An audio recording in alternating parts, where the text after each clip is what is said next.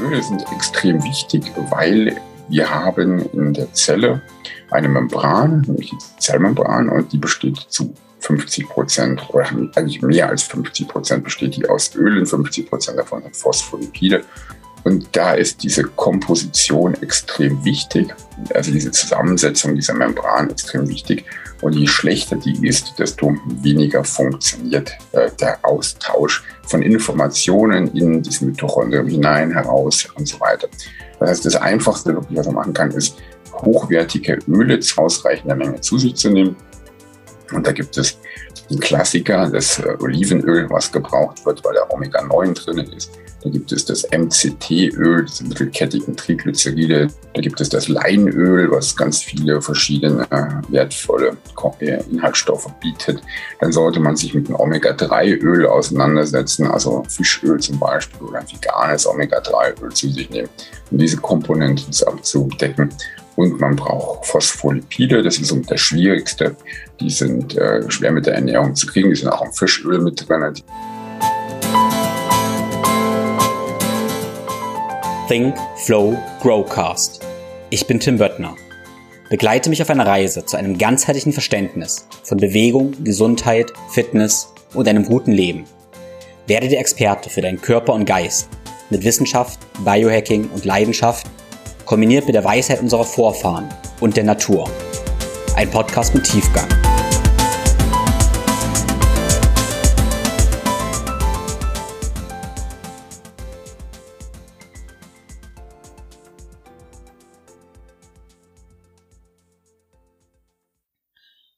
Heute geht es um Energie. Und ich glaube, das habe ich schon oft gesagt am Anfang des Podcast, weil es wirklich oft um Energie geht. Und eigentlich alles Mögliche, was wir machen, um unsere Gesundheit und Fitness, aber auch Stimmung, unser Seelenleben irgendwie zu verbessern, dreht sich ja darum, dass wir mehr und bessere Energie haben. Und das Spannende ist nun, dass wir ganz viele verschiedene Brillen aufsetzen können. Wir können uns bewegen, um mehr Energie zu haben. Wir können mentale Geschichten machen, wie Meditation, Achtsamkeit, ähm, ja, fernöstliche Praktiken oder wir können die Brille eines Arztes der Nährstoffe und der Zellebene aufsetzen, sprich die Brille der Biologie. Und genau um diese Brille geht es heute. Sprich, wir sprechen um Zellenergie. Ja, und es geht um Zelltuning mit dem Mitodoc, der Name habe ich mir jetzt ausgedacht, Christian Burkhardt. Wir wollen verstehen, wie die Kraftwerke unserer Zellen, also Mitochondrien, funktionieren, wie wir die Funktion der Mitochondrien messen können und letztendlich, wie wir sie optimieren können, um Krankheiten zu vermeiden und unsere Fitness zu steigern. Ähm, wenn die Mitochondrien die Kraftwerke der Zellen sind, dann ist die Implikation ja ganz, ganz weitreichend. Und damit können wir Krankheiten als Symptome betracht, äh, betrachten, die auf unzureichende Energieproduktion in den Zellen zurückzuführen sind. Aber nicht nur Krankheiten, sondern auch Symptome, die du kennst, wie Müdigkeit, Stimmungsschwankungen, Schwankungen, Lethargie. Äh, all das kann sein, dass das vielleicht eine unzureichende Energieproduktion in den Mitochondrien sind. Wenn wir also die Energieproduktion in den Mitochondrien steigern können, funktionieren alle Gewebe unseres Körpers besser. Sprich Gehirn, Muskeln, Leber, Herz. Und ja, wenn dein Gehirn besser funktioniert, aber auch dein Darm, ist deine Stimmung besser und letztendlich dein ganzes Leben besser.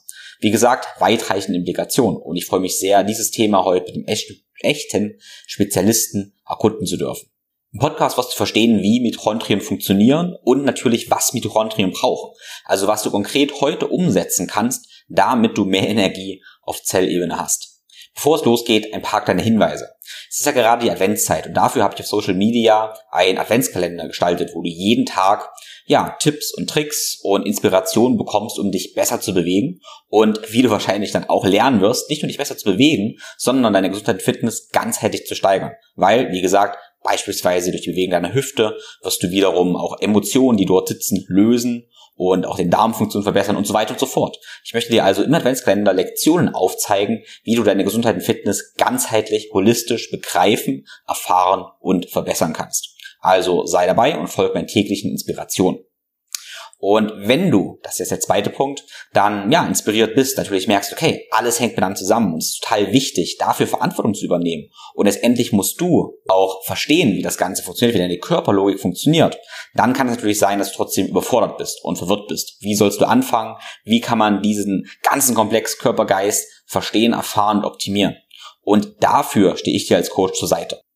In meinem ganzheitlichen Gesundheits- und Fitnesscoaching wirst du letztendlich wieder der Experte für deinen Körper und Geist. mit ganz viel Wissenschaft und Leidenschaft. Die nächste Coaching-Phase beginnt Ende Januar 2022.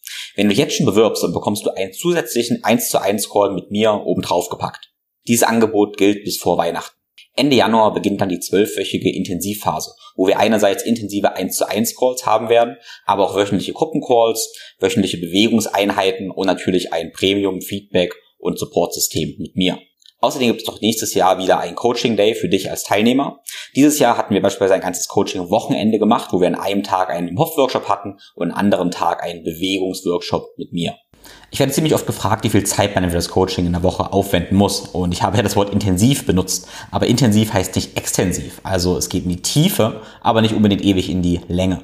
Also wenn du für die digitalen Inhalte ungefähr ein bis zwei Stunden pro Woche hast und dann noch ein bis zwei Stunden für die Gruppencalls aufwenden kannst, die aber auch aufgezeichnet werden und dann alle zwei Wochen eventuell für ein 1 zu 1 Call mit mir, dann ist das Ganze ausreichend. Letztendlich wirst du ja auch mehr Zeit haben, weil wir alle Routinen und schlechten Gewohnheiten rausschmeißen, die dich blockieren und mit neuen, effektiveren Routinen ersetzen. Wenn du dir also ein besonderes Weihnachtsgeschenk machen möchtest und mit richtig Energie in 2022 starten möchtest, dann vereinbare jetzt dein Beratungsgespräch mit mir, was du über die Webseite www.thinkflowgrow.com machen kannst oder schreib mir eine Nachricht. Wie immer findest du alle Produktempfehlungen auf www.thinkflowgrow.com-empfehlungen und habe im Hinterkopf, dass du damit einerseits meinen Podcast, meine Arbeit unterstützt, andererseits Unternehmen, die ich gut kenne und denen ich vertraue und natürlich auch dich und deine Gesundheit. Gut, nun, ohne viele weitere Worte, viel Spaß mit Christian Burkhardt, dem Mitodoc. Ja, mein Name ist Christian Burkhardt, bin aus München, Facharzt für Allgemeinmedizin hier am Burnout Diagnostik Institut in München und Nebenbei habe ich noch die Firma Mitocare gegründet, weil ich vor zehn Jahren angefangen habe, mich sehr stark mit Erschöpfungskrankheiten zu beschäftigen. Und das hat nicht sehr gut therapeutisch funktioniert. Es gab damals zwar schon einige gute Produkte, aber es war nicht wirklich medizinisch aufgestellt, so dass im Endeffekt mir immer irgendwelche therapeutische Lücken bei mir vorhanden waren, die ich nicht die ich nicht schließen konnte. Und das hat mich etwas genervt. Und deswegen haben wir damals 2013 dann die ersten Produkte selber gebastelt, die dann diese Lücken schließen sollten. Und dann ist eben eine Firma draus geworden mit mittlerweile 40 Angestellten, die ja, sich darum kümmert, dass diese Lebensmittel sind ja im Endeffekt Lebensmittel, Nahrungsergänzungsmittel, dass die eben so zusammengesetzt sind, dass die eine Wirkung haben, eine messbare Wirkung, weil mein Credo ist ja messen, machen, messen. Es ist ganz wichtig, dass man erstmal misst und guckt, braucht derjenige überhaupt irgendetwas. Wenn man das dann gemessen hat und rausgefunden hat, dann therapiert man.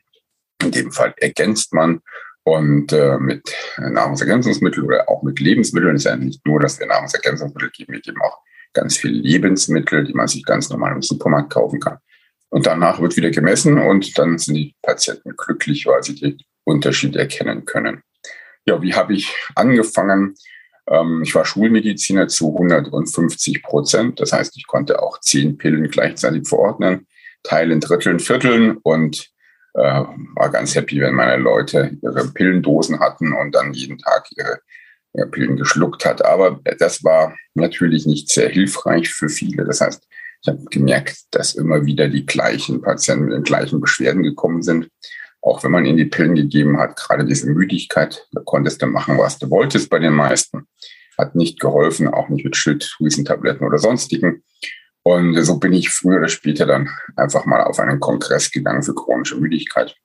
Der hatte sich mal angeboten und habe da einen, einen Arzt kennengelernt, den Dr. Heinrich Kremer. Äh, der ist, glaube ich, mittlerweile, ja, ist der verschollen, aber man sagt, er munkelt, er lebt irgendwo in Barcelona und lässt sich gut gehen. Aber jedenfalls, der, der Krämer hatte sich sehr stark mit Mitochondrien beschäftigt und hat darüber auch ein Buch geschrieben. Und das habe ich mir damals dann den ersten Vortrag von ihm angeschaut und das Buch gelesen und das nachgebastelt, was er so gesagt hat bei meinen, bei meinen Patienten. Und das hat super funktioniert. Und da hat er mich dann praktisch infiziert gehabt. Und so bin ich seit 2000 und acht damit beschäftigt, die Mitochondrien hinterher zu jagen in jeder Form, wo immer es Wissen gibt. Ich sauge es auf. Ja, das klingt gut. Ähm, mein, in meinem Denken ist immer Gesundheit so ein großes Spektrum, was ich finde, ich wird oft falsch verstanden. Also wenn wir über Burnout und dann mitochondriale Dysfunktion reden, dann klingt das so, als wenn jemand ganz krank wäre. Und ähm, ich habe die Erfahrung gemacht, okay, ich kann mir angucken, was sind kranke Leute eigentlich machen und kann ähnliche Dinge machen und kann halt dann mich praktisch von eins auf zwei bringen, mein Gehirn noch schneller laufen lassen, weil letztendlich sind wir alle Menschen und ja. im Prinzip sind sie so ein bisschen ähnlich. Und ich finde es so ein bisschen merkwürdig zu glauben, entweder bin ich krank oder ich bin ganz gesund, sondern wir sind ja alle irgendwo dazwischen und können überall äh, was mitnehmen. Deshalb finde ich das Thema mit für Sportler, Leistungssportler genauso spannend wie für äh, Hochleistungsdenker im Job, aber natürlich auch für Leute, die, die erschöpft sind. Da würde mich erstmal interessieren, wie siehst du das? Du hast schon äh, vorhin äh, das CFS, also ein Fatigue-Syndrom, angesprochen. Ähm, ist das, sag ich mal, eine Krankheit oder wie begreifst du das? Oder sind wir da alle irgendwie schon so ein bisschen Richtung Fatigue oder ja, ist das, wie, wie differenziert man das?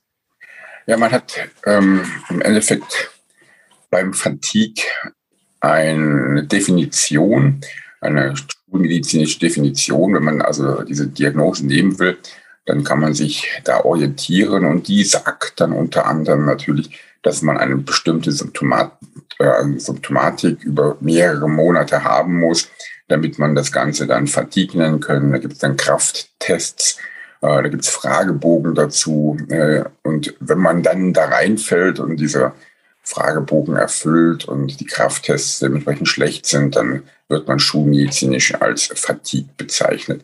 Das ist ein bisschen schwierig, weil da fallen dann in der Regel dann nur die schweren Erkrankungen rein, ähm, die dann unter die chronische Fatigue oder CFS oder ME fallen, myalgische Enzephalitis. Im Großen und Ganzen ist, wie du das sagst, es ist im Endeffekt immer so, man hat eine Range, die fängt bei Null an, keine Energie, bis 100 und das ist die maximale Energie und die meisten Menschen leben irgendwo bei 70 Prozent. Das heißt, ein Gesunder sagt sich bei 70 Prozent, mir geht's prächtig, mir geht's richtig gut.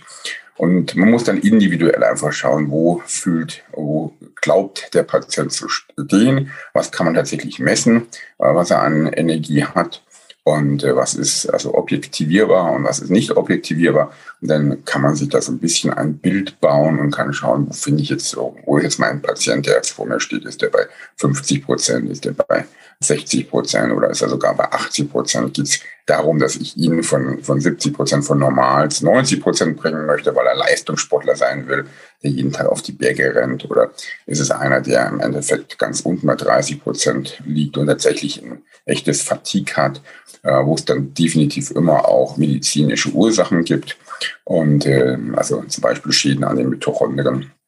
Und dann kann man da eben gucken, was da nicht richtig funktioniert bei dem. Also es ist sehr objektiv an manchen Stellen und aber auch sehr subjektiv an vielen Stellen.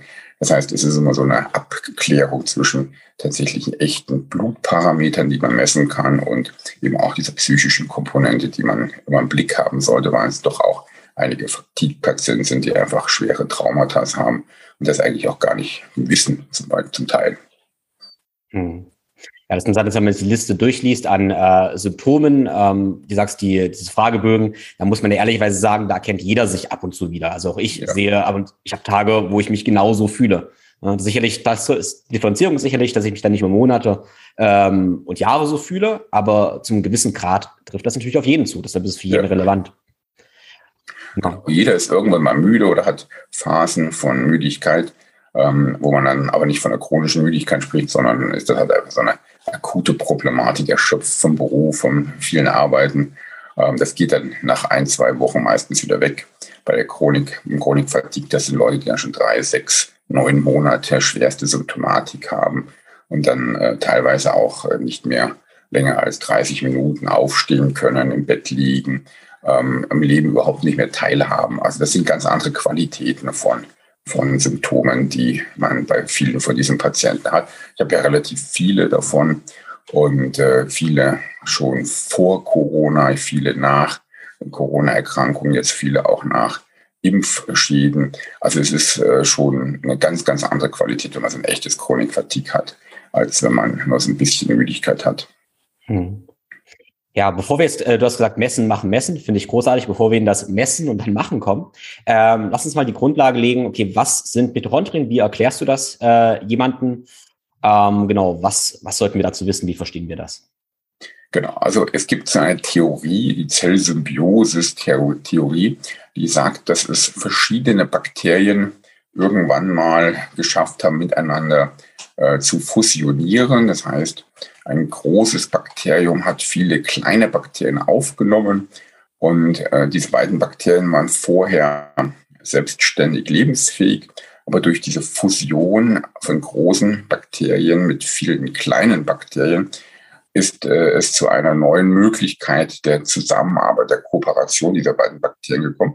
Das heißt, die konnten dann hergehen und das große Bakterien konnte dann Teile seiner Arbeit, was es normalerweise macht, ausgliedern und sagen, ey, ihr kleinen Bakterien, ihr macht jetzt für mich die Energieproduktion, dann kann ich mich um was anderes kümmern und ich versorge euch dann mit den anderen Dingen. Das heißt, diese äh, Symbiosis, wie es, genannt wird, hat dazu geführt, dass dann sozusagen in dieser neuen Zelle äh, Spezialisierung stattgefunden haben, ähnlich wie bei Menschen, wo man dann sagt, ey, du bist jetzt hier in der Stadt der Metzger und du kümmerst dich darum, dass die, was weiß ich, Fahrwege alle in Ordnung sind. Also man hat die Aufgabenverteilung auch auf zellulärer Ebene damit eingeführt. Und Mitochondrien sind also mehr oder weniger, was man möchte, Bakterien, die jetzt eben eine spezielle Funktion in dieser Zelle übernommen haben und nicht mehr unabhängig jetzt leben, sondern mit dieser neuen Zelle dann leben. Und da es Bakterien sind, haben die alle Eigenschaften, die man so hat als Bakterium. Das heißt, die haben eine Membran, die haben eigene Gene, was ganz wichtig ist. Also Mitochondrien haben neben dem Zellkern, also jede Zelle hat einen Zellkern, da sind die eigenen Gene drin, haben Mitochondrien auch eigene Gene. Das ist eine eigene Erbinformation, wo Information draufsteht, was die Mitochondrien brauchen, damit sie leben können und äh, sind im Endeffekt jetzt die Kraftwerke der Zellen geworden. Das heißt, ihre Aufgabe ist vielfältig, aber unter anderem die Energieproduktion, sie sind für die Wärmeproduktion zuständig, sie sind für die Koordination des Immunsystems zuständig, sie sind äh, für den Zelltod zuständig, sie entscheiden, ob eine Zelle äh, stirbt oder nicht stirbt und vieles, vieles mehr. Also sie sind multifunktional. Und äh, wenn man die hat am Anfang, dann gibt es zwei wichtige Dinge. Erstens, wie viele habe ich pro Zelle? je mehr, desto theoretischer auch ähm, mehr äh, Leistung und natürlich wie leistungsfähig sind. Also habe ich mit anderen Worten 10, 20 oder 100 Autos und wie viel PS haben diese Autos? Das ist das, was man bei den Mitochondrien eben sich anschauen muss. Habe ich genügend davon? Gut. Habe ich genügend mit hoher Leistung? Auch gut. Es gibt nämlich auch die äh, schlechte Situation, wo man ganz, ganz viele Mitochondrien hat, aber die sind alle Schrott. Das heißt, da hat man eine Menge Zelle, äh, in der Zelle ganz viel Platz verbraucht für diese Mitochondrien. Die Zelle ist praktisch voll von Mitochondrien, aber da die alle verbeult sind, alle angeschlagen sind, bringen die kaum Leistung. Und dann hat man, obwohl man viel Mitochondrien hat, einfach trotzdem wenig Energie, weil man sehr viel Schrott Mitochondrien hat. Und das, äh, deswegen muss man sich das immer genau anschauen, also wie die Mitochondrien so konfiguriert sind. Mhm. Kann man die zählen? Oder also wie, man könnte es ja direkt oder indirekt messen, als Leistungsoutput messen oder halt wirklich, ja, direkt. Kann man das machen? Macht man das? Ja, es gibt einen Laborparameter, wo man das bestimmen kann. Und zwar kann man die DNA-Kopien sich anschauen. Also man hat ein Zellkern, der hat eine Kopie. Und dann hat jedes Mitochondrium hat auch äh, sozusagen eine DNA-Kopie. Und man schaut, man sollte in einer Zelle normalerweise zwischen 200 und 400 mal so viele äh, äh, Mitochondrien, DNA-Kopien haben wie Zellkern, zum, im Vergleich zum Zellkern. Das heißt, ein Zellkern und 300 Mitochondrien-Kopien, das ist so die optimale Situation. Und da kann man dann eben sehen, wenn einer weniger hat, also das kann man tatsächlich messen, wenn da einer nur 100 Kopien im Vergleich zum Zellkern hat oder wenn einer 700 hat, also deutlich mehr. Äh, das ist so ein Marker, der einem so ein bisschen ein Gefühl dafür gibt, wie viele äh, Mitochondrien man hat. Und äh, trifft das auf alle Zellen zu? Also auf alle Körperzellen? Ich habe nur verschiedene spezialisierte Zellen? Ja, es gibt äh, sozusagen alle Körperzellen, bis auf eine. Eine Zelle hat keine Mitochondrien, aber sonst haben alle Körperzellen tatsächlich Mitochondrien. Hm. Okay. Und wie kann ich die Qualität messen, dieser Mitochondrien? Bei, äh, den, bei der Qualität wiederum, äh, da hat man dann Laborparameter. Da gibt es äh, bei uns hier in Deutschland, in Sachsen-Anhalt, Magdeburg, gibt es ein sehr äh, spezialisiertes Labor, das MMD von Professor Dr. König. Die haben also ganz exzellente, tief in das System Mitochondrien äh, blickende Speziallabordiagnostik, nennt sich BHI, Bioenergetischer Gesundheitsindex. Und äh, die macht ganz wilde Sachen auf diesem Gebiet der Mitochondrien. Das ist auch eine der führenden Forscherinnen auf dem Gebiet. Und äh, Leipzig und ist ja sowieso ja, auch in der Nähe, da arbeitet die auch. Das ist auch so die Wiege der Mitochondrienmedizin. Da wurde schon im 18. Jahrhundert viel geforscht an den Mitochondrien. Und äh, das ist so eine ganz exzellente Möglichkeit, da Funktionsparameter zu machen. Es gibt noch ein anderes Labor in Wittbeck bei Hamburg. Die haben äh, eine sehr spannende Diagnostik, die bis auf die DNA-Ebene reicht, wo man sich tatsächlich auch anschauen kann, wie die DNA der Mitochondrien konfiguriert ist, ob da Giftstoffe dranhängen, ob die kaputt sind, ob die ähm, ob die Kopien, ob die viele haben, ob die wenige haben. Also es ist auch ein ganz irres Labor, das da oben in Wittbeck arbeitet, ähm, mit einer speziellen Diagnostik für diese Mitochondrien, auch Membrandiagnostik macht, also dass man sich die Zellmembran der Mitochondrien anschaut. Mitochondrien haben zwei Membranen, eine innere und äußere. Und äh, zwischen diesen Membranen äh, gibt es praktisch eine Zellspannung und diese Spannung ist wie eine Batterie, ne, die, äh, wenn die geladen ist, dann funktionieren das Mitochondrium sehr gut. Und die messen also da auch die Membranen, die Qualität der Membranen. Da kann man ganz genau schauen, habe ich hohe Zellspannung, eine schlechte, habe ich, äh, welche Proteine sind in dieser Membran drin, habe ich DNA-Schäden. Also es ist irre, was heutzutage mit Speziallabor geht. Und die ganzen Standardlabore wie BioVis, GanzIMO, IMD, also die ganzen großen ähm, Biohacker-Labore, die sich ein bisschen intensiver mit Medizin beschäftigen, die haben ganz, ganz viele Standardlaborparameter, wie die LDH-Isoenzyme, die äh, Laktat-Pyruvat-Ratio, die M2-PK, äh, ganz viele Marker, die man, die einem jetzt nicht sagen, aber die es für wenig Geld schon ermöglichen, dass man mal so einen Einblick in die Mitochondrienmedizin kriegt, auch als äh, wenn man nicht so viel Geld hat. Also da kann man für 100 Euro schon, schon mal wirklich gucken, wie es aussieht. Aber man kann auch 1000 Euro ausgeben, wenn man das ganze Spezialdiagnostik äh, die ganze Spezialdiagnostik verwendet. Das ist äh, dann auch unter Umständen sehr teuer. Aber wenn man was hat an den Mitochondrien, dann ist es halt trotzdem eine, oder ist es einfach eine Möglichkeit, wirklich mal nachzuschauen und da tatsächlich eine sehr, sehr gute Information zu bekommen. Also es ist in der Medizin so, dass wir heute irre weit sind auf diesem Gebiet, was eigentlich kaum bekannt ist. Es wird in den Standardarztpraxen nicht angewandt, was sehr schade ist, aber es ist äh, richtig tiefes Biohacking mittlerweile möglich. Sehr, sehr spannend. Wenn jetzt jemand zu dir kommt, der sagt, er möchte ja seinen Weg da beginnen, also ich sag mal über großes Blutbild praktisch hinausgehen, ja, Verantwortung übernehmen, aber jetzt keine 1000 Euro investieren, ähm, vielleicht wenn man so ein äh, Level 1, Level 2 Level 3 aufstellen würde, was wäre so das, was du tun würdest, um es zu checken? Und dann würde mich auch interessieren, wenn man sagt, okay, wir sind messen, dann machen wir und dann messen wir. Wann ja. ist mit Veränderungen zu rechnen? Wann sollten wir praktisch wieder messen? Was wäre so ein Check-up-Plan?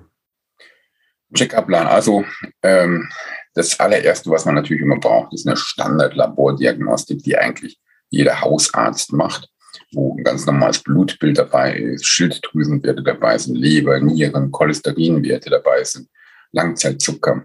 Also diese äh, Leberenzyme, Nierenenzyme, Bauchspeicheldrüsenenzyme. Das heißt, es gibt so eine Art Standardlabor, das eigentlich die meisten Hausärzte beherrschen. Und die sind schon mal diese Diagnostik ist schon mal ganz wichtig, weil alleine Werte wie die Leberwerte, wenn die erhöht sind, ist schon mal ein Hinweis auf eine Schädigung der Mitochondrien in der Leber. Wenn ich die Schilddrüsenwerte verändert habe, habe ich einen Hinweis auf eine Schädigung von Mitochondrien in der Schilddrüse. Wenn die Nierenwerte erhöht sind, Hinweis auf Schädigung in der Niere. Das heißt, dieses Standardlabor ist auch schon sehr hilfreich und ähm, sollte unbedingt als allererstes gemacht werden. Wenn ich jetzt dann tiefer einsteigen will, sind meine beiden Lieblingsparameter für den Anfang die gerade eben erwähnten Laktatdehydrogenasen, die LDH, plus die LDH-Isoenzyme 1 bis 5. LDH steht hier für Laktatdehydrogenase und ist im Endeffekt sind Enzyme, die Laktat produzieren oder wo am Ende dann Laktat rauskommt. Und Laktat kennt man vom Sport, damit hast du zu tun. Mhm. Wenn man zu viel davon macht, Sport, dann bekommt man Muskelkater. Und dieser Muskelkater, der kommt meistens durch eine äh, Laktatbelastung im Muskel nach exzessiven oder Sport. Weil wenn die Mitochondrien, die machen eine Sauerstoffverbrennung, also das heißt, die gewinnen Energie über die sogenannte oxidative Phosphorylierung. Das ist ein chemischer Vorgang, bei dem am Ende über Verbrennung von Sauerstoff eben Energie in Form von ATP generiert wird. Und wenn die, in die Zelle das nicht mehr schafft, diesen Weg zu gehen, also wenn praktisch, wenn man das als den sogenannten Ottomotor betrachtet, wenn der Ottomotor an seine Leistungsgrenze gekommen ist, dann kann die Zelle nicht mehr im über die oxidative Phosphorylierung Energie gewinnen. Dann schaltet die um auf den Elektromotor. Und der Elektromotor, das ist eben die Glykolyse, die findet dann nicht in den Mitochondrien statt, sondern im Zellplasma der Zelle. Und dort wird dann eben Zucker vergärt. Und dabei entsteht Laktat. Und das kann man dann messen über diese LDH. Das ist je mehr von diesen Laktatdehydrogenasen, je mehr von diesen Enzymen ich habe, desto mehr Laktat produziere ich im Endeffekt auch. Und damit hat man einen sehr guten Marker über, äh, was, was seine Energiegewinnung angeht. Mache ich, fahre ich Automotor oder fahre ich mit meiner Zelle äh, Automotor und Elektromotor. Das kann man dann eben sagen. Und die M2-Pyruvatkinase ist auch nochmal ein Marker, das in dieselbe Richtung geht, der immer auch ein bisschen darüber Auskunft gibt, fahre ich eher mit diesem Automotor oder eher mit diesem Elektromotor. Und diese beiden Marker, die sind für 60 Euro teurer. Das heißt, ich kann hier mit 60 Euro schon mal gucken, ob da irgendwas nicht äh, ganz optimal ist. Und äh, kann schon mal anfangen. Das ist für mich so der Check-up Nummer eins, den ich einfach machen würde. Dann, wenn es dann tiefer sein sollte, dann gibt's äh, unfassbar viele Möglichkeiten. Dann kann man zum Beispiel eben diese Kopien messen von den Mitochondrien-DNA versus Zellkern-DNA. Also ich schaue, wie viele Mitochondrien habe ich. Ja. Das wäre dann schon mal eine weitere äh, Qualität in der Aussage, zu gucken, was da ist. Und dann kann ich mich auch mit äh, Membranen beschäftigen von Mitochondrien als nächstes. Ich kann dann eine Messung machen über die Membran, welche, was sind die gut zusammengebaut. Also da ist auch wieder wichtig, wie ist die Zusammensetzung der Membranbestandteile, wie ist die Zusammensetzung von diesen Fetten äh, und Ölen, die in seiner Membran drin sind. Dann kann ich das, das Potenzial messen, diese Spannung messen, die an dieser Membran anliegt, also die Batterieladung messen. Und dann wird es extrem kompliziert, wie schon gesagt. Dann kann man die Spezialdiagnostik machen. Äh, da sollte man dann allerdings wirklich auch jemanden haben, der sich auskennt. Also das ist jetzt für so einen, für so einen äh, Patienten oder für jemand, der interessiert ist, der wird sich schwer tun, wenn er jetzt zum Arzt geht und sagt, ich habe deinen Podcast gehört von Tim Böttner und der hat gesagt, machen Sie doch mal den BHI. Dann guckt er den wahrscheinlich an und denkt sich, ja, kann ich nicht wirklich was mit anfangen. Also da sollte man dann googeln und schauen, wo Leute sich mit Mitochondrien tatsächlich beschäftigen. Ich denke, das ist schon ein ziemlich guter Einstieg. Ähm, genau, du hast gesagt, ähm, der, diese Standardlabordiagnostik sollte ja Standard sein. Das machen ja alle Ärzte. Das wäre total schön, aber ich habe leider einige Klienten, äh, wo das leider nicht so ist. Also die gehen zu einem Arzt, kriegen ein großes Blutbild, der Arzt sagt, das ist alles okay und sagen, ich bin trotzdem müde und dann sagt der Arzt, ja, nö, passt schon äh, auch leider dieses Standard-Labordiagnostik-Panel, ähm, das ist leider in meiner Erfahrung bei vielen Ärzten irgendwie noch nicht angekommen, was ich sehr, sehr, sehr, sehr schade finde. Es gibt sehr, sehr große Unterschiede in der Qualität der Ärzte. Es ist äh, wie in allem, ähm, egal ob das jetzt äh, Ärzte sind oder Rechtsanwälte oder Handwerker sind, man ähm, muss sich immer klar sein, dass die Qualität in jeder Berufsgruppe äh, sehr weit auseinanderreicht.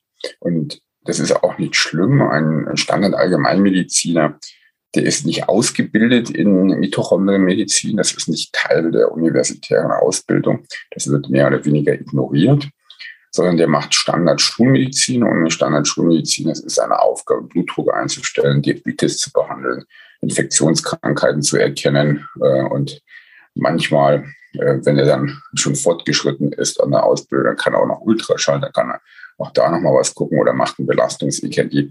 Aber das sind dann auch schon wieder Ärzte, die mehr machen. Es gibt ganz viele, die tatsächlich ähm, eigentlich nur beratend zur Seite stehen und, und Tabletten aufschreiben für diese großen Zehenerkrankungen wie Bluthochdruck oder Diabetes oder Cholesterinerhöhung. Und das muss man einfach akzeptieren, dass es so ist. Und äh, das ist auch okay, wenn diese Kollegen so arbeiten.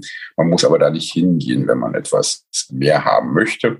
Das heißt, auch hier gilt einfach, dass jeder muss seine eigene Initiative zeigen. Und das kann man ja heutzutage mit Hilfe von äh, DuckDuckGo oder Google kann man sich das ja alles besorgen, diese Informationen, und schaut einfach mal im Internet. Man findet heute überall In Deutschland findet man ausgesprochen gute ähm, funktionelle Mediziner. Dies hat sich extrem verbessert. Wir dürfen mittlerweile so um die fünf bis zehntausend Ärzte haben, die der funktionellen Medizin, äh, die sich dafür geöffnet haben.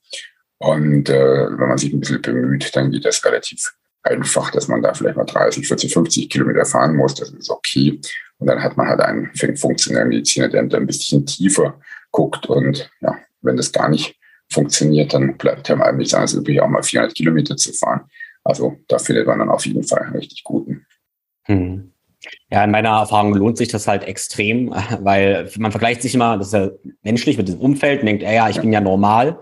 Und ich meine, du hast ja sicherlich auch gemacht, auch gerade mit Sport, an dem du arbeitest, aber das Gefühl, wenn ich mich halt nicht normal fühle, sondern ich sage immer natürlich fühle, also eine natürliche, wirkliche Energie komme, das ist so unglaublich wertvoll. Und da sind, sage ich mal, so ein paar hundert Euro für eine Labordiagnostik sowas von wert. Äh, das müssen Leute halt erstmal wahrscheinlich erfahren haben, um bereit zu sein, das ähm, zu ja, auch auszugeben, dann ist es auf jeden Fall das wert. Also meine Intention ist aber nicht mit dem Umfeld zu vergleichen, weil ganz ehrlich, ich denke ganz oft so, wenn ich im Supermarkt bin, gucke andere Leute an, ganz ehrlich so, ja, ich möchte ja nicht normal sein. Die Leute sind super müde, wie sie rumlaufen. So möchte ich mich nicht fühlen und die meisten Hörer sicherlich auch nicht. Ja, es ist ganz spannend tatsächlich, dass die meisten Menschen diese Müdigkeit inzwischen auch als normal akzeptieren. Das heißt, die Alterungsprozesse, die die über den Lauf des Lebens haben, ist, ist für die okay. Ist auch okay für die, wenn die mit 60 nicht mehr richtig laufen können, wenn die Arthrose bekommen und wenn es denen einfach ziemlich schlechter geht. Ähm, die haben das einfach akzeptiert und äh, haben irgendwo nie das Glück gehabt, dass sie mal was anderes erfahren haben. Alle, die das machen und dann diese Energieänderung verspüren, also die sich um ihre Gesundheit kümmern oder auch die die Bewegung machen und Bewegungsübungen und äh, ja auch da taufrisch bleiben sozusagen, ähm, die, äh, die ändern dann ihre Leben. Ja, also die, die wollen da nicht mehr zurück. Also es ist tatsächlich, man muss es mal gemacht haben, muss es mal erfahren haben dass man dann überhaupt verstehen kann, was heutzutage möglich ist. Für die viele ist es nicht denkbar, dass man mit 100 gesund sein kann und fit ist aber tatsächlich möglich. Ja. Wenn man Mikronährstoffe mit Bewegung, mit gesunder Ernährung, mit Schlaf, mit psychischer Gesundheit und so weiter, wenn man das alles kombiniert, dann kommt man auf unfassbare äh, Lebenszeiten, die möglich sind. Ja, wunderbar. Dann lass uns mal so ein bisschen das ja, Zelltuning oder Kraftwerkstuning gehen. Ich mag das Bild total äh, mit dem Kraftwerk jetzt. Ich meine, das haben wir im Biologieunterricht wahrscheinlich alle ähm, gehört. Und was brauchen unsere Kraftwerke? Ja, und wie können wir die Kraftwerke effizienter machen? Wo würdest du da anfangen? Vielleicht können wir so eine Liste machen von the biggest bang for your buck. Also was sind so die kleinsten, einfachsten Maßnahmen und dann ja ein bisschen ins Detail praktisch gehen. Genau, also die einfachsten Maßnahmen, da bleibe ich mal in meinem Gebiet, weil es gibt mhm. auch viele einfache Maßnahmen, die aus deinem Gebiet kommen. Aber in meinem Gebiet, aus diesem Mikronährstoffgebiet, da ist äh, die, der einfachste Schritt tatsächlich äh, die Gabe von Ölen. Ja, das ist ähm, so simpel weil man das für fast nichts an Geld machen kann. Das heißt, man braucht eigentlich nur ein, paar gescheite Bioöle, die sollten dann schon Bioqualität sein und nicht gepanscht sein, also nicht unbedingt die 99 Cent Flasche, sondern vielleicht doch die für 4,99 Euro, ähm, wenn man da sich ein bisschen umschaut. Aber die Öle sind extrem wichtig, weil wir haben in der Zelle eine Membran, nämlich die Zellmembran, und die besteht zu 50 Prozent oder eigentlich mehr als 50 Prozent besteht die aus Ölen, 50 Prozent davon sind Phospholipide. Und dann kommen noch ganz viele andere Öle dazu, die sich in dieser Membran befinden. Und die Mitochondrien selber haben auch wiederum zwei Membranen, eine innere und eine äußere. Und da ist diese Komposition extrem wichtig, also diese Zusammensetzung dieser Membran extrem wichtig. Und je schlechter die ist, desto weniger funktioniert äh, der Austausch von Informationen in dieses Mitochondrium hinein, heraus und so weiter. Das heißt, das Einfachste, wirklich, was man machen kann, ist, hochwertige Öle zu mixen, an ausreichender Menge zu sich zu nehmen. Und da gibt es den Klassiker, das äh, Olivenöl, was gebraucht wird, weil da Omega-9 drin ist. Da gibt es das MCT-Öl, diese mittelkettigen Triglyceride, die kennen viele nicht, die kann man sich aber auch googeln, MCT-Öl, äh, so eine besondere Auszug aus dem Kokos, aus dem Kokosfett, äh, da zum Beispiel, was man nehmen kann, weil das auch in der Membran gebraucht wird. Da gibt es das Leinöl, was ganz viele verschiedene äh, wertvolle äh, Inhaltsstoffe bietet. Dann sollte man sich mit einem Omega-3-Öl auseinandersetzen, also Fischöl zum Beispiel oder ein veganes Omega-3-Öl zu sich nehmen, um diese Komponenten abzudecken. Und man braucht Phospholipide, das ist so das Schwierigste. Die sind äh, schwer mit der Ernährung zu kriegen. Die sind auch im Fischöl mit drin. Die sind ähm, veganen ähm, Omega-3-Öls mit drin, aber oftmals muss man die dann doch ähm, substituieren in Form von Nahrungsergänzungsmittel nehmen und dann muss man halt gucken, wo zum Beispiel diese Phospholipide drin sind. Eine Möglichkeit ist zum Beispiel der Lipokurkumin-Booster von Mitocare, der das enthält. Aber so kann man anfangen mit diesen Ölen. Dann ist man schon mal ganz, ganz weit, weil man damit eben einfach die Basis legt, nämlich die Membranen bisschen fluider macht. Das heißt, die Fluidität, die Durchlässigkeit der Membran, die muss eine gewisse, ähm, eine gewisse Eigenschaft haben. Ist die Membran zu durchlässig, funktioniert sie nicht richtig. Ist sie zu starr, funktioniert sie auch nicht richtig. Bei 95 Prozent der Patienten ist sie zu starr. Die hat also eher das Problem, dass sie mehr an Omega-3 braucht oder fluider werden muss.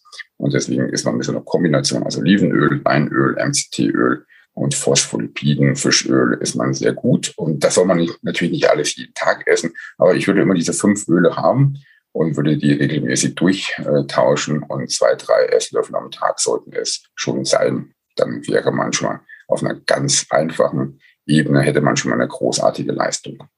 Finde ich ein bisschen sehr, sehr guter Tipp, äh, weil ich habe mal in der Theorie äh, wusste ich das mehr oder weniger und du hast es vor einer ganzen Weile auch auf deinem Instagram-Kanal geteilt mit diesem ganz einfachen Richtwert. Und den habe ich ganz auch schon mitgegeben, dieses, hab diese fünf Öle und nimm Esslöffel einfach ähm, entweder jeden Tag oder verteilst halt über die Woche. Habt die einfach da und mach's regelmäßig. Und das war ein ganz, ganz einfacher, praktischer Tipp. Ähm, ich persönlich habe heute Vormittag, heute früh praktisch ähm, auch einen Esslöffel Fischöl genommen mit meinen Athletic Greens, die ich immer sehr mag. Und was ich oft mache, ich habe heute früh einen Kaffee getrunken, mache ich ab und zu vor einem Podcast, weil ja, das Koffein mir dann auch gut tut. Und ich bin dann auch ein Freund von dem ab und zu Bulletproof Coffee, wo ich MCT-Öl reinmache und mache da Sonnenblumenlecithin rein weil Sonnenblumenlecithin letztendlich die Konsistenz vom Kaffee großartig macht. Und ich habe natürlich auch eine ganz gute Phospholipidquelle, wenn ich es richtig verstanden habe, oder? Genau. Äh, Lecithine sind auch eine Phospholipidquelle. Nicht die beste, aber sie sind eine Phospholipidquelle und deswegen ist das äh, auf jeden Fall ein guter Ansatz. Der Körper kann sich das auch umbauen und kann dann äh, die anderen Phospholipide auch äh, aus dieser Lecithinquelle zum Teil äh, herstellen. Insofern ähm, ist jede Art von Phospholipidquelle willkommen, weil Phospholipide tatsächlich so ein ganz wesentlicher Baustein sind, der ähm, gebraucht wird, um für eine gute Funktion der Mitochondrien und der Zelle zu sorgen. Und es ist in der Nahrung extrem schwierig zu kriegen. Und ein, eine Möglichkeit ist eben dieses Lecithin. Mhm. Genau, das macht es als Emulgator macht es die Konsistenz von davon ja. sehr, sehr gut. Auch von Smoothies mache ich sehr, sehr gerne, weil die Konsistenz sehr gut wird. Okay, also ja. wir hätten damit jetzt praktisch so die, die Mauern vom Zellkraftwerk schon ein Stück optimiert. Genau, dann das haben wir also optimiert. Dann, äh, was auch eine ganz einfache äh, Möglichkeit ist, eine Mitochondrien zu verbessern, äh, ist Zucker. Ja, also da haben viele denken wir mal, Zucker ist so was Schlechtes. Also es gibt tatsächlich Zucker, die nicht besonders gute Eigenschaften haben, auch für die Mitochondrien nicht. Ähm, der normale Haushaltszucker, der ist nicht so optimal. Und es gibt Zucker, die neutral sind für den Stoffwechsel. Es gibt Zucker, die sind sogar für den Stoffwechsel sehr, sehr gut. Und einer meiner Lieblingszucker ist der Schleimzucker, das ist die Galaktose. Und diese Galaktose ist äh, für die Mitochondrien so eine Art Training. Das heißt, die Zelle bekommt diesen Zucker und versucht ihn zu verstoffwechseln, was sie auch kann, muss aber bei der Verstoffwechslung von diesem Zucker Energie aufwenden und diese Energie entspricht der Energie, die sie aus diesem Verstoffwechseln von dem Zucker im Endeffekt gewinnen kann. Das heißt, wenn man es mit Zahlen ausdrückt, sie kann vier Einheiten Energie gewinnen und verbraucht aber bei der Umsetzung vom Zucker vier Einheiten Energie. Das heißt, am Ende des Tages steht die Zelle da. Das kennen wir ja auch vom Arbeiten. Ja, den ganzen Tag gearbeitet, nicht dabei rumgekommen. Das heißt, am Ende keine Energie geliefert bekommen, wo man die ganze Zeit was getan hat. Und das ärgert dann die Mitochondrien, die sich dann sagen, jetzt habe ich den ganzen Tag geleistet, aber es kommt nichts bei raus. Und dann werden die in so einer Training gezwungen. Das heißt, die Mitochondrien versuchen sich dann über ähm, Veränderungen der ihrer Konfiguration, versuchen die besser zu werden, leistungsfähiger zu werden. Das ist wie ein ganz klassisches Training. Also man kann mit Galaktose seine Mitochondrien trainieren, dass die in eine Fettverbrennung reingeht, dass die mehr Leistung bringen. Und äh, das ist so ein, so ein Trick, den die Natur anwendet bei Neugeborenen. Wenn die Neugeborenen auf die Welt kommt, dann kriegen die Muttermilch und in dieser Muttermilch ist diese Galaktose drin und die dient eben dazu, die Mitochondrien dieser Neugeborenen zu trainieren. Und diesen, diese Galaktose kann man wunderbar kaufen und anwenden und ist auch nicht gerade teuer. Gut, sie ist jetzt nicht geschenkt, sie kostet außerdem 100 Euro das Kilo, aber man muss ja nicht Massen davon nehmen, zu sich nehmen, sondern es reicht also 10 Gramm am Tag einmal am Tag verwendet, in der Früh zum Beispiel, um das, diesen Trainingseffekt zu bekommen. Und hat die eine Auswirkung auf den Insulinspiegel oder Blutzuckerspiegel? Keinen. Also Galaktose hat nahezu äh, keinen, also ganz, ganz minimal. Das heißt, sie ist hervorragend für Diabetiker geeignet und äh, ja, also Insulin, weitgehend insulinunabhängig. Das heißt, man hat auch keine Insulinpeaks und man hat auch keine postprandiale Müdigkeit, weil äh, man es nimmt, wie gesagt, das Insulin eben nicht ausgeschüttet wird. Und äh, ja, sie ist sogar zahnfreundlich. Also die Natur hat sich gedacht, wenn Babys diesen Zucker zu sich nehmen, äh, dann hatte ich schon darauf geachtet, dass die Verstoffwechslung von dem Zucker für das Baby optimal ist. Also dass erstens kein Karies gibt, nämlich einen zahnfreundlichen Zucker. Und zweitens, dass es eben keinen Diabetes kriegt, weil die Babys sollen ja nicht nach der Geburt dann gleich Diabete, Diabetiker werden. Und deswegen ist es eben Insulin, äh, fast insulinunabhängig. Hm. Die Verstoffwechslung. Damit habe ich tatsächlich noch keine Erfahrung gemacht. Wenn ich jetzt zum Beispiel sagen würde, ich würde jetzt frühst, äh, ich, ich faste jetzt eigentlich bis Mittag und äh, wenn ich jetzt einmal Galaktose nehmen würde, sagen wir mal 10 Gramm am Morgen, ähm, erstmal, wie könnte ich spüren, dass es mir was bringt und würde das das Fasten unterbrechen? Nein, es, unterbricht nicht das Fasten. Und ähm, es ist auch nichts, was man sofort spürt, weil es ja einen Trainingseffekt hat. Ja, das heißt, man muss das über Monate machen. Aber wenn man das macht über Monate, merkt man, dass man leistungsfähiger wird. Also man bekommt dann einfach ganz neu, du machst einfach eine Messung deiner Leistungsfähigkeit, machst das einen Monat und machst wieder eine Messung deiner Leistungsfähigkeit. Dann wirst du merken, dass du mehr Leistung hast als beim selben Trainingsaufwand. Also wenn du nichts erhöhst, nichts veränderst, wird deine Leistung dadurch gesteigert sein, weil du halt einfach über die Wochen dann ganz langsam und vorsichtig deine Mitochondrien im Hintergrund trainiert hast das macht diesen Zucker eben so fantastisch. Er ist nicht dafür geeignet, wenn ich jetzt morgen auf den äh, Tennisplatz will und dann äh, besseres Ergebnis haben will, äh, dass ich ihn dann davor nehme. Also er ist zwar gut, äh, auch für, für einen akuten Wettkampf kann man ihn verwenden, aber man kriegt dann eben nicht sofort die Leistungssteigerung, ja, sondern man muss das eben täglich machen, wie beim Baby. Das wird ja auch täglich mit Muttermilch gefüttert und nicht ab und zu. Hm. Also, werde ich ausprobieren, ja. Ja, genau. Also das ist auch noch so ein zweiter Punkt, den ich ganz einfach finde. Und so haben wir äh, relativ wenig Aufwand, schon mal um die Mitochondrien zu trainieren. Und mit den Ölen und den Phospholipiden haben wir eine sehr gute Funktion der Membran geschaffen abgesehen, wie gesagt, wir reden jetzt nicht vom Sport und den ganzen Trainingsmöglichkeiten, die man anwenden kann, Kälteexposition und wie auch immer. Da bist du der Spezialist, was man zusätzlich noch machen kann, um die Mitochondrien so ein bisschen zu fordern und zu pushen. Ist rein auf der Mikronährstoffebene dann äh, schon der Punkt erreicht, wo man, wo man ein bisschen komplexer denken muss, weil dann geht es darum, die Atmungskette, also sozusagen die, den Motor der Mitochondrien selber, da wo die Energie im Endeffekt entsteht, den zu unterstützen. Und da ist es auch im Endeffekt wie beim Auto. So ein Motor braucht verschiedene Dinge. Der braucht ganz, ganz viele Bausteine, der hat ganz viele Bausteine und der braucht verschiedene Öle und Schwerstoffe und sonstiges, damit der einfach funktioniert.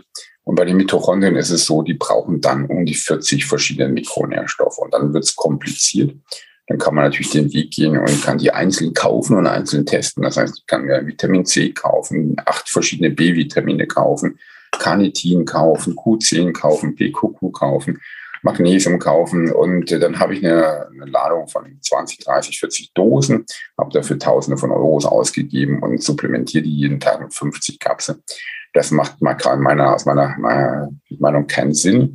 Ich bin ein Riesenfreund von Komplexmischungen, wo das dann drinne ist. Das heißt, dass alle 40 Inhaltsstoffe dann in dieser einen Mischung drinne sind. Und da gibt es auch verschiedene Hersteller, die das anbieten. Und wenn ich dann was tun will, dann sollte ich mich mit einem von diesen Komplexprodukten ähm, anfreunden. Das ist für mich dann eine Basisversorgung für die Mitochondrien. Wir stellen die Mitochondrien-Formula her, das ist relativ einfach der Name und dann nimmt man dann drei Kapseln morgens und drei Kapseln abends von dieser Mitochondrien-Formula. Dann hat man seine Basisversorgung äh, und ist im Endeffekt recht gut aufgestellt.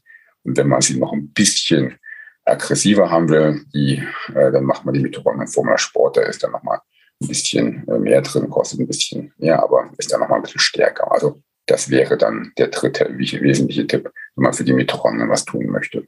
Hm. Ja, ich finde es interessant, du hast gesagt, ähm, ja, meine Expertise ist auch so ein bisschen die Mitochondriengenese, also die Bildung von neuen Mitochondrien zu fördern mit Kälte, Bewegung, aber auch Fasten. Aber das ganz Wichtige ist halt, dass wir ja irgendwie auch Substanz brauchen, also äh, Ausgangsstoff brauchen, um die Mitochondrien zu basteln. Und wenn wir das nicht ja. haben, haben wir wahrscheinlich auch ein Problem. Also wir brauchen ja auf jeden Fall beide Säulen. Äh, in meinem Verständnis aber auch, ähm, brauchen wir aber auch das Fordern, weil wir jetzt ganz viele Stoffe haben, wo wir neue Mitochondrien an sich, das Substanz haben, zu, zu bauen müssen wir unserem Körper ja irgendwie auch das Signal geben, dass er genau das tut. Oder? Oder also, wenn ich jetzt einfach nur ausreichend essen würde und gebe ihm nicht die Wendigkeit, der das, baut, würde er das trotzdem bauen?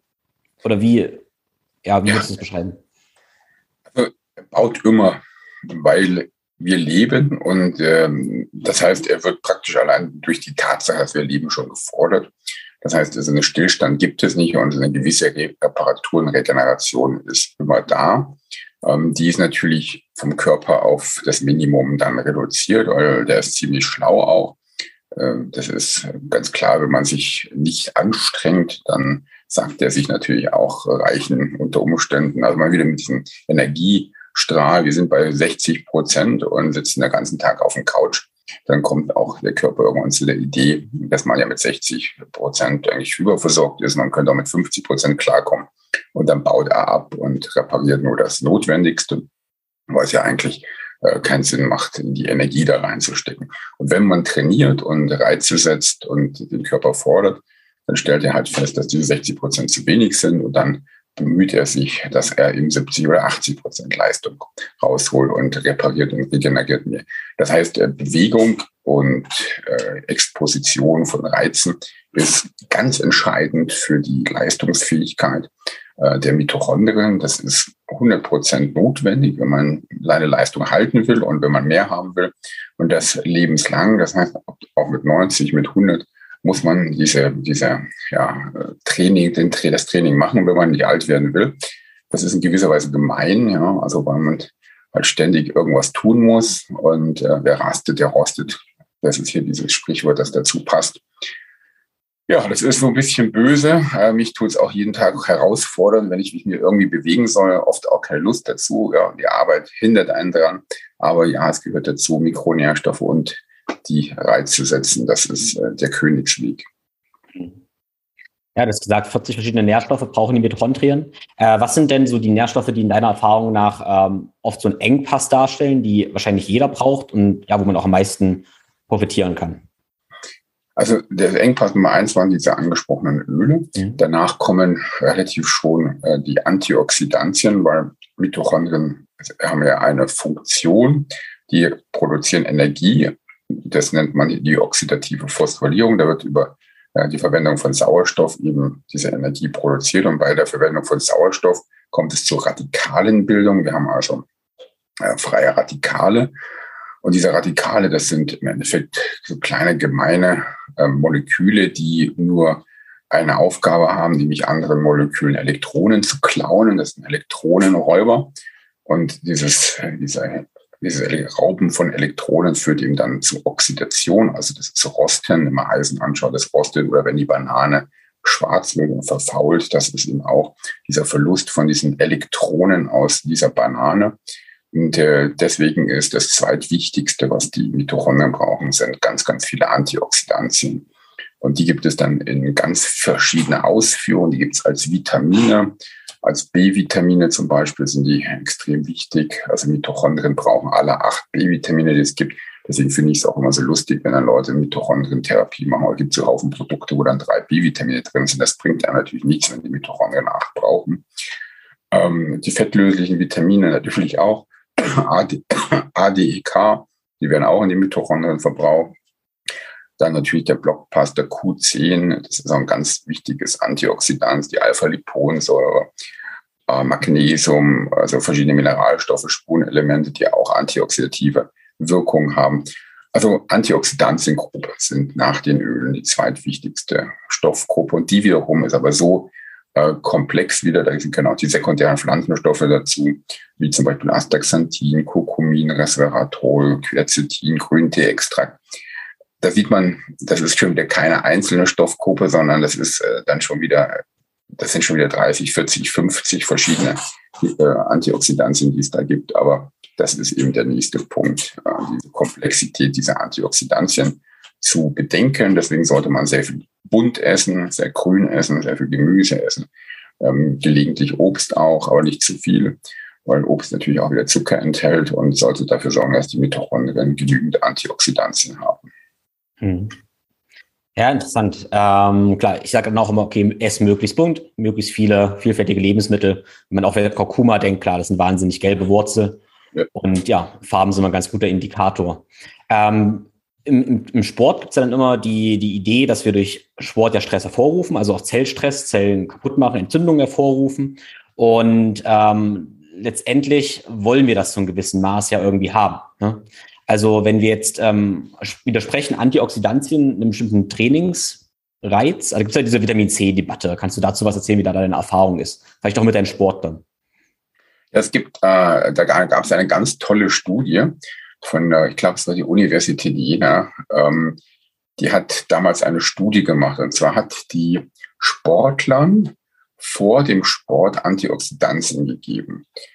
Und er hat dann festgestellt, also Vitamin C zum Beispiel, man hat dann festgestellt, dass der Effekt, der Trainingseffekt ausgeblieben ist.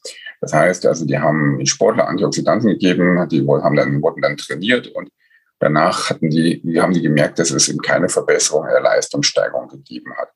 Und äh, die Erkenntnis haben die damals so interpretiert, dass sie gesagt haben, Antioxidantien zum Sport sind nicht hilfreich. Das war auf, also die Studie war eine gute Idee. Ja, das Ergebnis war sensationell wichtig.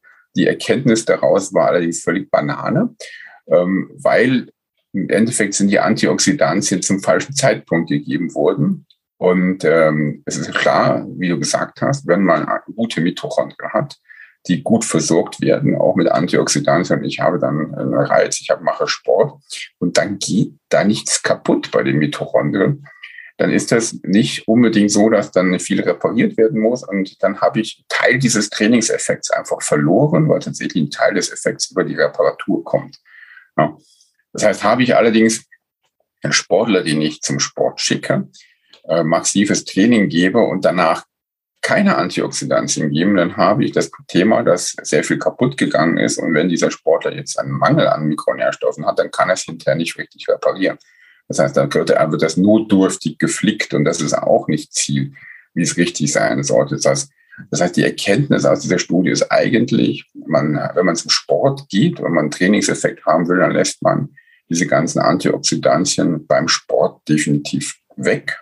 Das heißt, man nimmt die nicht zum Sport, macht sein Training und nimmt sie dann vielleicht eine Stunde nach dem Sport ja, oder eine halbe Stunde nach dem Sport für die Regeneration. Da sorgt man also dann dafür, dass das dann eben gegeben wird oder man nimmt sie von mir aus, wenn man will, auch am nächsten Tag. Aber ich denke, eine Stunde danach ist auch völlig ausreichend schon, äh, um dann diesen Trainingseffekt nicht zu verlieren. Und dann bekommt der Körper die Möglichkeit, das dann hinterher wieder vernünftiger aufzubauen. Das heißt, Antioxidantien gehören zum Sport dazu, aber danach dem Sport und nicht vor dem Sport, wenn man einen Trainingseffekt haben will.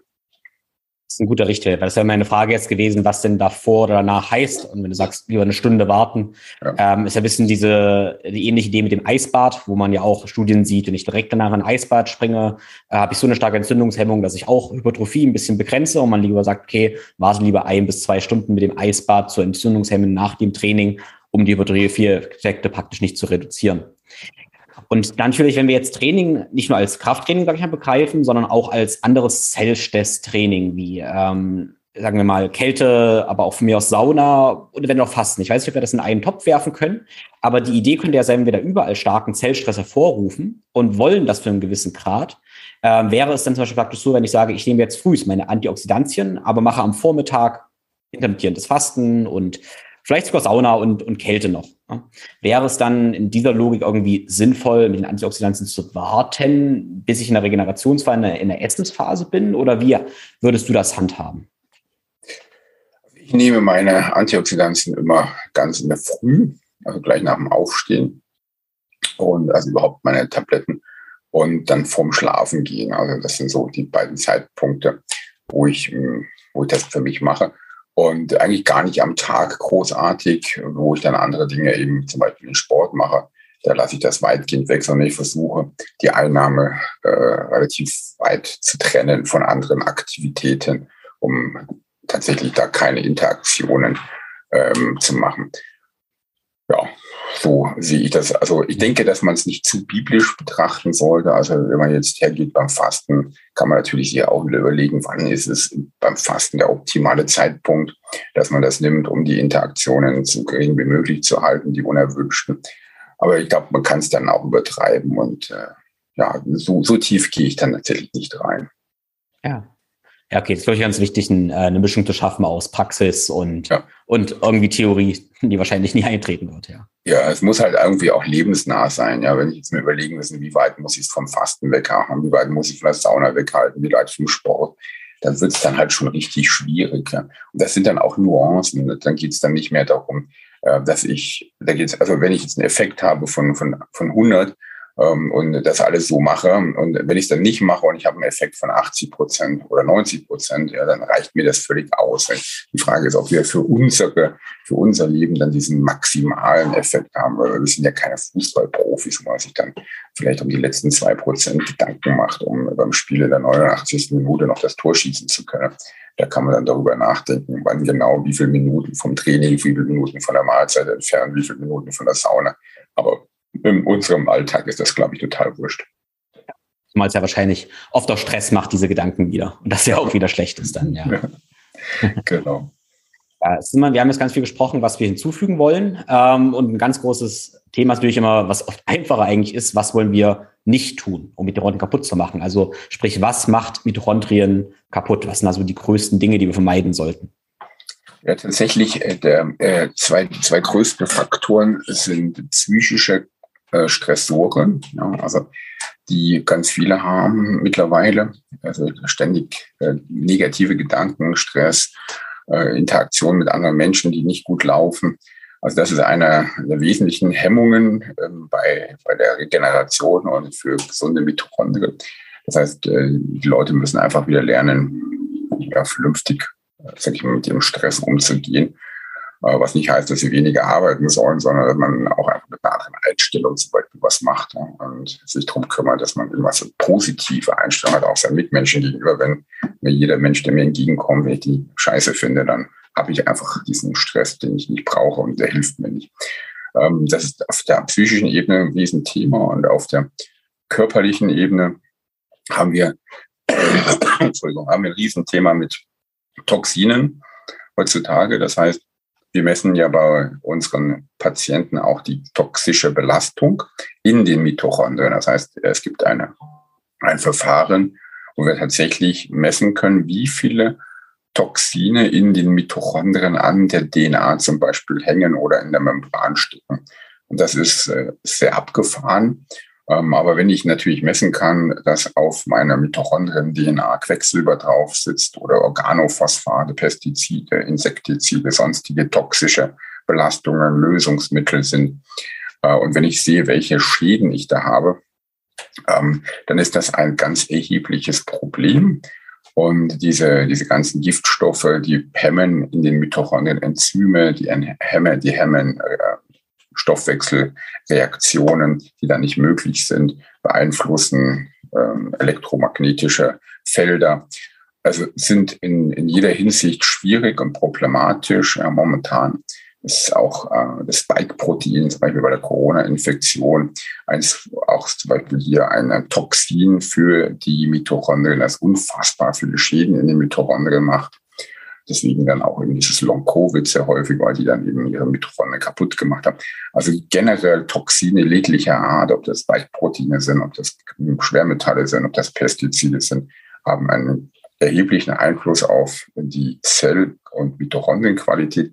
Und das ist ein Riesenthema, das keiner auf dem Schirm hat, weil man die Gifte nicht sieht. Das heißt, wenn ich mir im Supermarkt ein Brot kaufe, äh, dann auch von meinem Lieblingsbäcker und denke mir, ich habe mir was Gutes damit getan und der Bäcker hat aber wieder Weizen, der hochgradig belastet ist mit Schimmel, mit äh, Schwermetallen, äh, mit, mit, mit irgendwelchen Giftstoffen, Pestiziden und das ist dann im Brot drin und ich esse das, dann ist das eben nicht gesund. Man hat es nicht gesehen, man hat es nicht gewusst, man hat es nicht geschmeckt, aber man hat es zu sich genommen.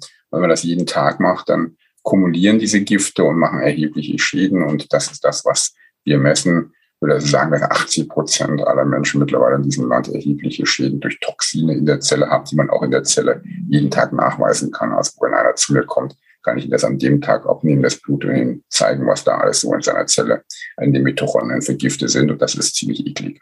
Das ja, ist nicht interessant. Ich lasse ja auch regelmäßig Blutwerte machen und tatsächlich habe ich auch immer Quecksilberbelastung noch da, obwohl ich eigentlich nur Bio esse, keine verarbeiteten Lebensmittel und sowas. Aber trotzdem ist es einfach da. Ja, großes Thema. Also das ist nicht mehr fünf vor zwölf, sondern was die Giftstoffe in dieser um der Umwelt angeht, leben wir inzwischen drei Uhr nachts. Und äh, das ist auch ein ganz, ganz äh, schlimmes Thema, äh, wo man hoffen muss, dass es mal langsam ändert. Also die ersten ja, sag ich mal, Anfänge sind da mit Demeter, mit vielen Landwirten, die umstellen. Und, aber es ist ja so, dass die Schwermetalle mittlerweile in der Luft sind. Aluminium kann man in der Luft messen. Da kannst du noch so viel Demeterbauer sein. Das fällt einfach aufs Feld runter, geht in die Böden rein und wird verwendet. Und deswegen haben wir gar keine Chance mehr, an diesen Giften vorbeizukommen mittlerweile. Hm. Ja, mich würde jetzt zum Abschluss interessieren, wie dein, ich sag mal, dein perfekter Tag so ein bisschen aussieht. Also um deine Mitochondrien fit zu halten. Äh, wie gestaltest du so deine Tagesroutine bezüglich ja, Nährstoffe, aber auch Ernährung? Kannst du uns da einmal so, so durchführen, wie dein Mitotag aussieht? Mein Mitotag. ich bin wahrscheinlich nicht der optimale Mitotherapeut für mich selber, ähm, weil ich merke, meine, meine Patienten kriegen Pläne und äh, da steht dann immer ganz genau drauf, was sie machen müssen. Und ich erwische mich so einmal im Monat, wo ich mir denke, eigentlich esse ich meine Pillen quer über den Tag verteilt, wie ich gerade Lust habe, mal die, mal jene, aber halte mich gar nicht dran und checke mich auch viel zu selten durch. Aber was ich tatsächlich jetzt seit ähm, einiger Zeit regelmäßig mache, ich beginne meinen Tag tatsächlich mit einem Shake in der Früh.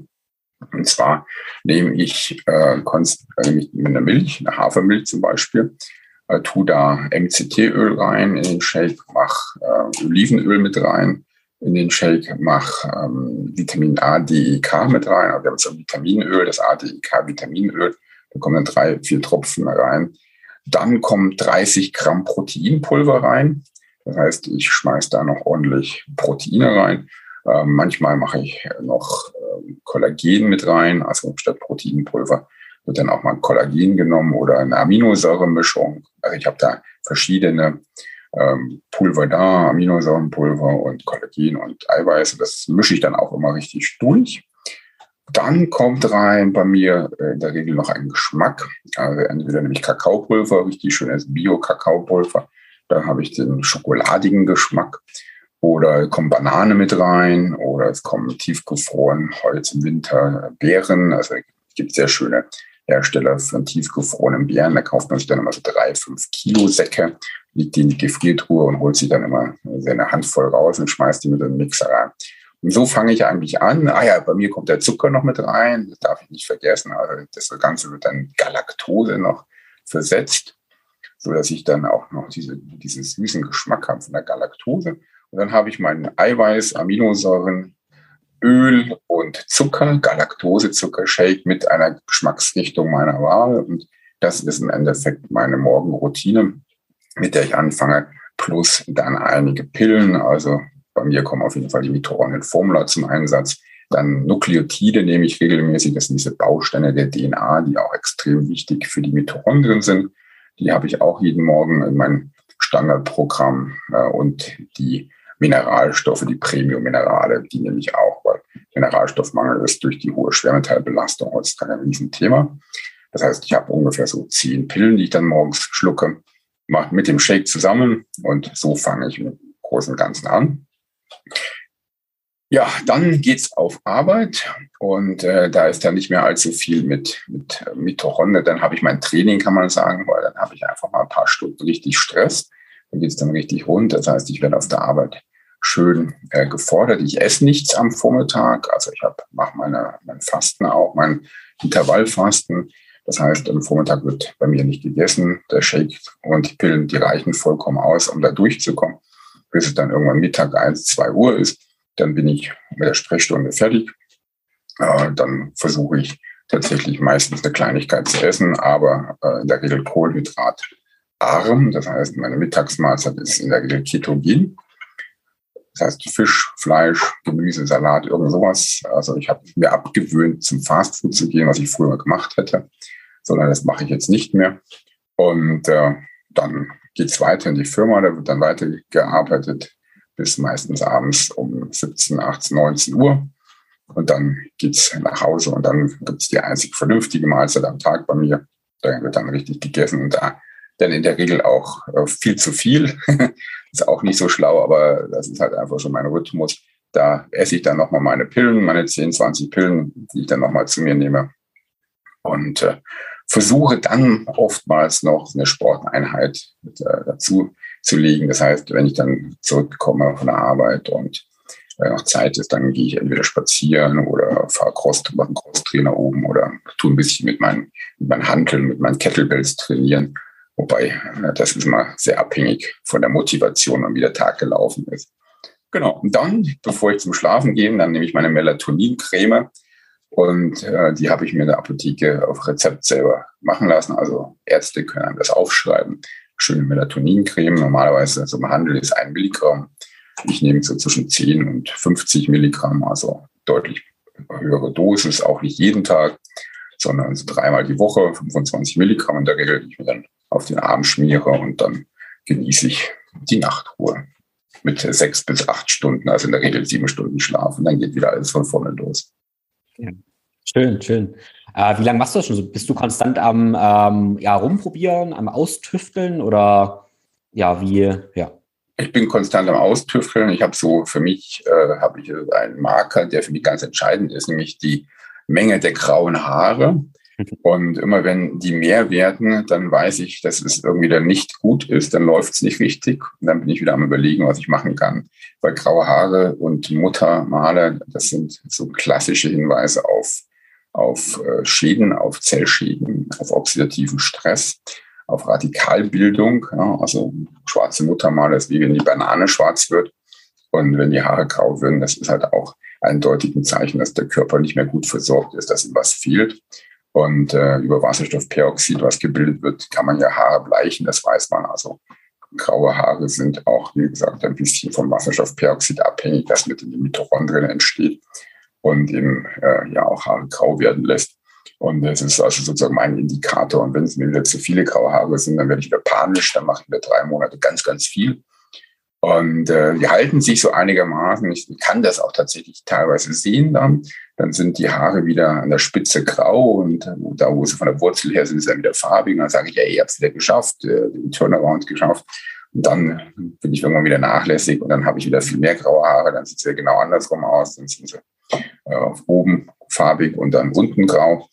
Und dann äh, hat es wieder nicht geklappt. Und so versuche ich mich an meiner Haarfarbe zu orientieren, wie viel ich mache. Also leider fehlt mir die Konsequenz, wirklich zu sagen, ich will 120, 130 werden und setze das alles perfekt um. Leider schaffe ich das noch nicht. Das ist ganz interessant, dass du sagst, dir fehlt manchmal auch die, äh, ich will nicht sagen Disziplin, um deine Ernährungsvorgabenpillen richtig einzunehmen, weil das ist ein ja. Thema, was ich unter allen Kollegen genauso kenne. Ich könnte sagen, ich habe die besten Trainingspläne, ich schreibe ganz tolle Trainingspläne für alle Klienten, perfekte Warm-ups, aber für mich selber das so umzusetzen, die perfekten Warm-ups, perfekte Training, das ist immer eine ganz andere Geschichte. Ne? Also andere kann man oft besser coachen und kontrollieren als ja. sich selbst. Und ja, egal welchen Kollegen ich mir eigentlich anschaue, ob es ein Mediziner, Ernährungsberater ist, ganz viele sagen zu einem gewissen Punkt, hey, ich hole mir auch einen Coach, der mich coacht, obwohl ich eigentlich alles selber weiß. Ähm, ja. Ganz interessant. Da, ich glaube, da sind wir Menschen, die meisten irgendwie ähnlich. Ja, es ist auch, irgendwann habe ich die Pillen auch hier oben. Also das muss ich auch sagen. Also es gibt einfach Wochen, da kann ich einfach gar keine schlucken. Da stehen die mir wirklich, da hängen die irgendwie im Hals fest. Insofern, man braucht auch diese Pausen. Wahrscheinlich ist es auch gar nicht schlau, jeden Tag Pillen zu nehmen, sondern es ist wahrscheinlich tatsächlich so, dass man einfach mal drei Monate nimmt und dann will der Körper einfach auch keine Mikronährstoffe mehr haben und keine Pillen haben. Dann lässt man es einfach mal einen Monat sein. Und so braucht halt man wieder für sich so seine Energielevel, wo er spürt, jetzt braucht er wieder was, jetzt muss ich mal wieder eine Kur machen. Ähm, ganz zum Unterschied, wenn man natürlich krank ist, da braucht man das ein, zwei Jahre, um äh, seinen Körper wieder auf einen vernünftigen Level zu bringen. Aber wenn man eben auf diesem vernünftigen Level ist, dann will der Körper das gar nicht jeden Tag haben. Hm. Ja, das ist, äh, da muss es jeder Hörer wirklich in sich reinhören. Das ist wahrscheinlich auch ein Weg, den, wo wir selber wirklich viel nachdenken müssen und fühlen müssen. Ich, vielleicht, es könnte ja auch sein, dass wenn wir das vergessen, unser Körper auch ein Signal sendet, dass wir es im Moment nicht mehr so richtig brauchen. Klar, es kann auch einfach eine Gewohnheit sein, die wir noch nicht haben, aber es kann auch sein, dass wir es weglassen, weil unser Körper auf tiefer Ebene sagt, hey, erstmal gut. Und das nächste Mal, wenn wir dann dran denken und es aufpoppt, dann brauchen wir es vielleicht auch wieder mehr. Unser Körper ist ja eigentlich ziemlich intelligent, wenn wir gut zuhören können. Ja, genau, das stimmt. Der Körper gibt einem die Signale auf jeden Fall ganz gut. Ja. Ja, spannend. Also du hast ja nur eine ganze Menge ähm, Passion, ne? Also ein Leuchten in den Augen, wenn du das Ganze machst. Und ich denke mal, wer so einen hohen, hohen Workload wie du hast, der braucht mal was, was ihn richtig antreibt. Und eigentlich frage ich es immer zum, zum Anfang, aber das haben wir so ein bisschen übergangen, äh, weil ich das Thema so spannend fand. Aber jetzt würde ich gerne wissen, was ist es eigentlich, was deine Augen so zum Leuchten bringt? Warum machst du, was du machst? Warum mache ich das? Das ist eine gute Frage, das ist eine wirklich gute Frage. Also Ärzte haben per se, die meisten zumindestens ähm, irgendwie auch das ähm, Bedürfnis, Menschen zu helfen. Das ist irgendwie in der, in der Zeit entstanden, bevor man mit dem Medizinstudium angefangen hat. Also äh, wir sind ja Samariter, manchmal jedenfalls noch oder einige noch. Und äh, tatsächlich mache ich das schon, weil ich immer eigentlich auch äh, von, von vornherein irgendwie einen Job haben wollte, der sinnvoll ist, wo ich anderen Leuten auch helfen wollte, weil es einfach alleine das Leben keinen Spaß macht. Gesund stelle ich immer wieder fest, wenn die ganzen Freunde krank sind. Dann hat man mit denen auch kaum Freude.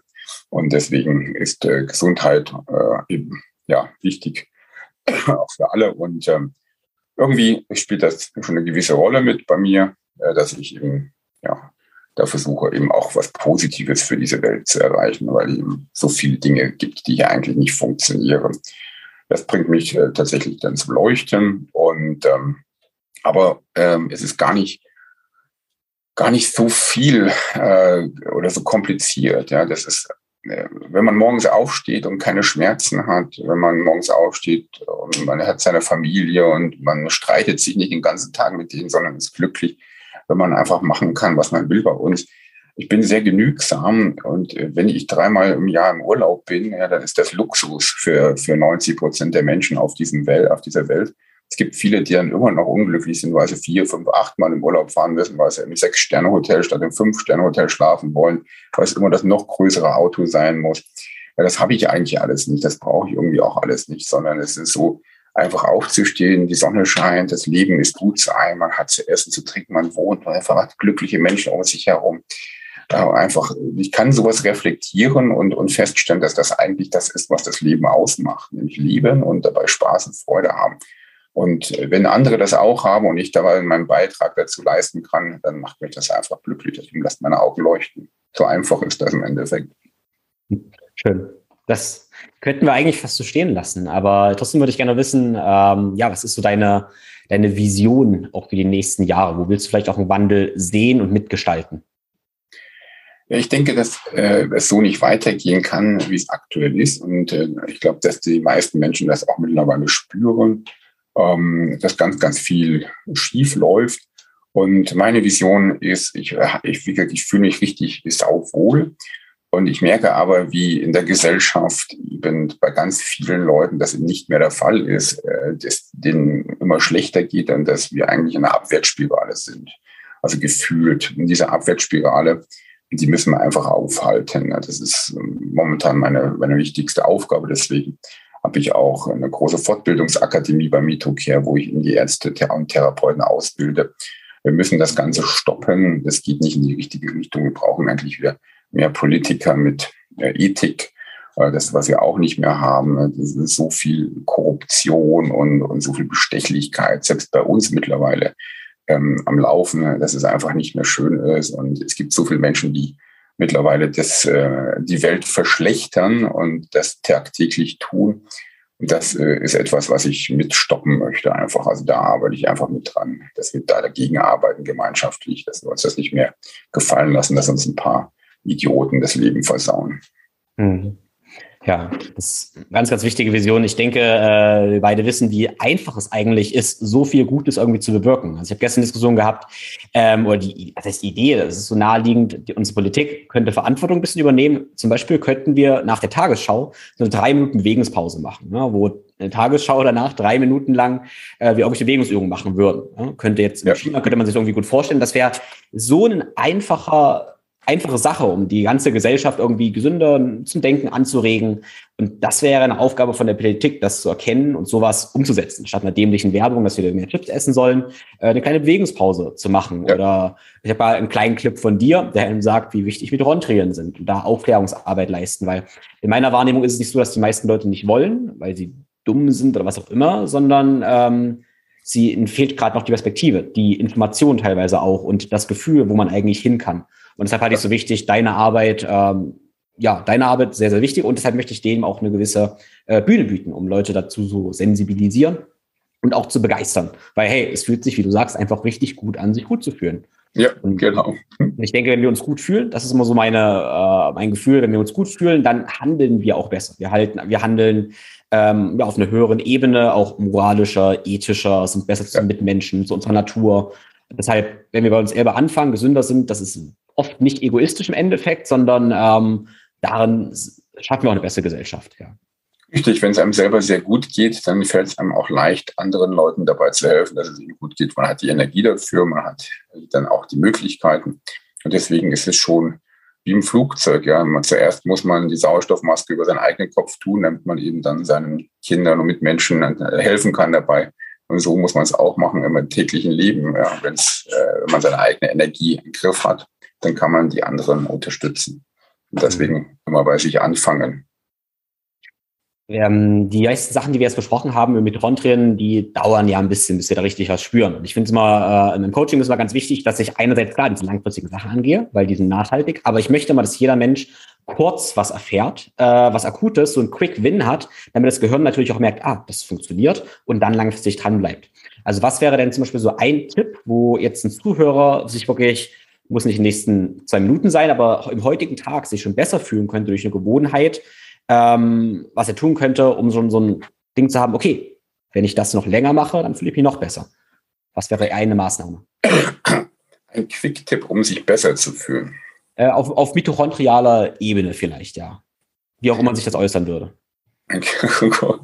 oh, ein Quick-Tipp, um seine Mitochondrien tatsächlich äh, den, und den Effekt zu spüren. Mhm. Um den Effekt zu spüren. Das ist natürlich wahnsinnig schwierig. Ähm, wahrscheinlich, äh, um, ja, was wäre da der einfachste Weg?